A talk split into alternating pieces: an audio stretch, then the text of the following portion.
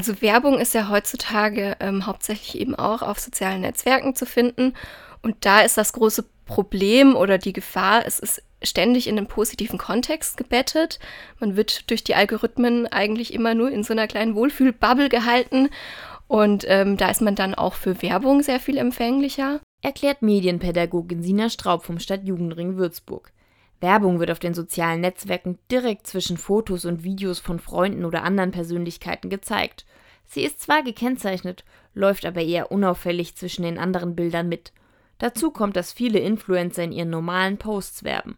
Auch hier gekennzeichnet, doch es gibt Tücken.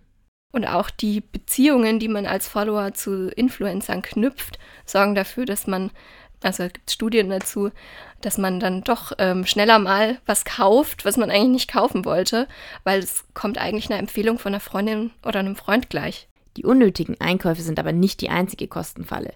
Gewinnspiele können auch dazu werden. Einer, der das schon selbst erlebt hat, ist der 15-jährige Lukas.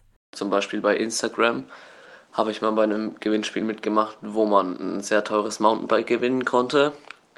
Dann wurde ich äh, am Ende des Gewinnspiels angeschrieben, eben von der Instagram-Seite, die das Mountainbike angeblich verlost hätten, dass ich äh, einen Nebenpreis gewonnen hätte. Davon war vorher gar nichts bekannt.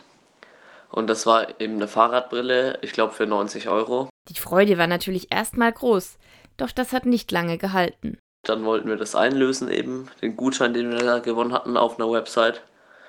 Und wie sich dann herausgestellt hat, ähm, musste man dafür erstmal 10 Euro Versand zahlen und dann ist nach einem Monat immer noch keine Brille da gewesen.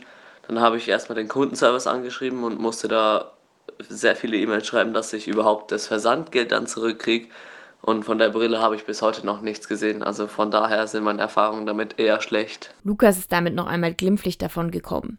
Sina Straub gibt noch einen wichtigen Hinweis, was das Alter der Gewinnspielteilnehmer betrifft. Also eigentlich darf man ja unter 18 Jahren gar nicht an Gewinnspielen teilnehmen, aber auch hier ist es auf sozialen Netzwerken so, dass oftmals äh, die Werbung auch noch mit Gewinnspielen gekoppelt ist. Also äh, die Kinder sind heutzutage sehr viel mit Gewinnspielen konfrontiert. In Ausnahmefällen können Jugendliche aber schon ab 14 Jahren teilnehmen. Wichtig ist dabei, dass zwischen Gewinn und Glücksspiel, also mit finanziellem Einsatz, unterschieden wird. Und auch Glücksspiel ist immer wieder zu finden, gerade in so Online-Spielen in Form von sogenannten Lootboxen, ähm, wo man dann für einen kleinen Betrag irgendwas Zufälliges bekommt.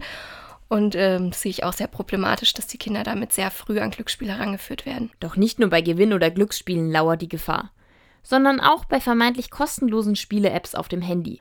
Zocken ohne Werbung. Kostet extra Geld. Neue Leben, damit das Spiel nicht sofort beendet ist.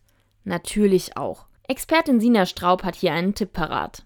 Da empfehle ich immer einfach keine Zahlungsdaten zu hinterlegen auf den ähm, Handys der Kinder, weil dann kann das schon mal nicht passieren.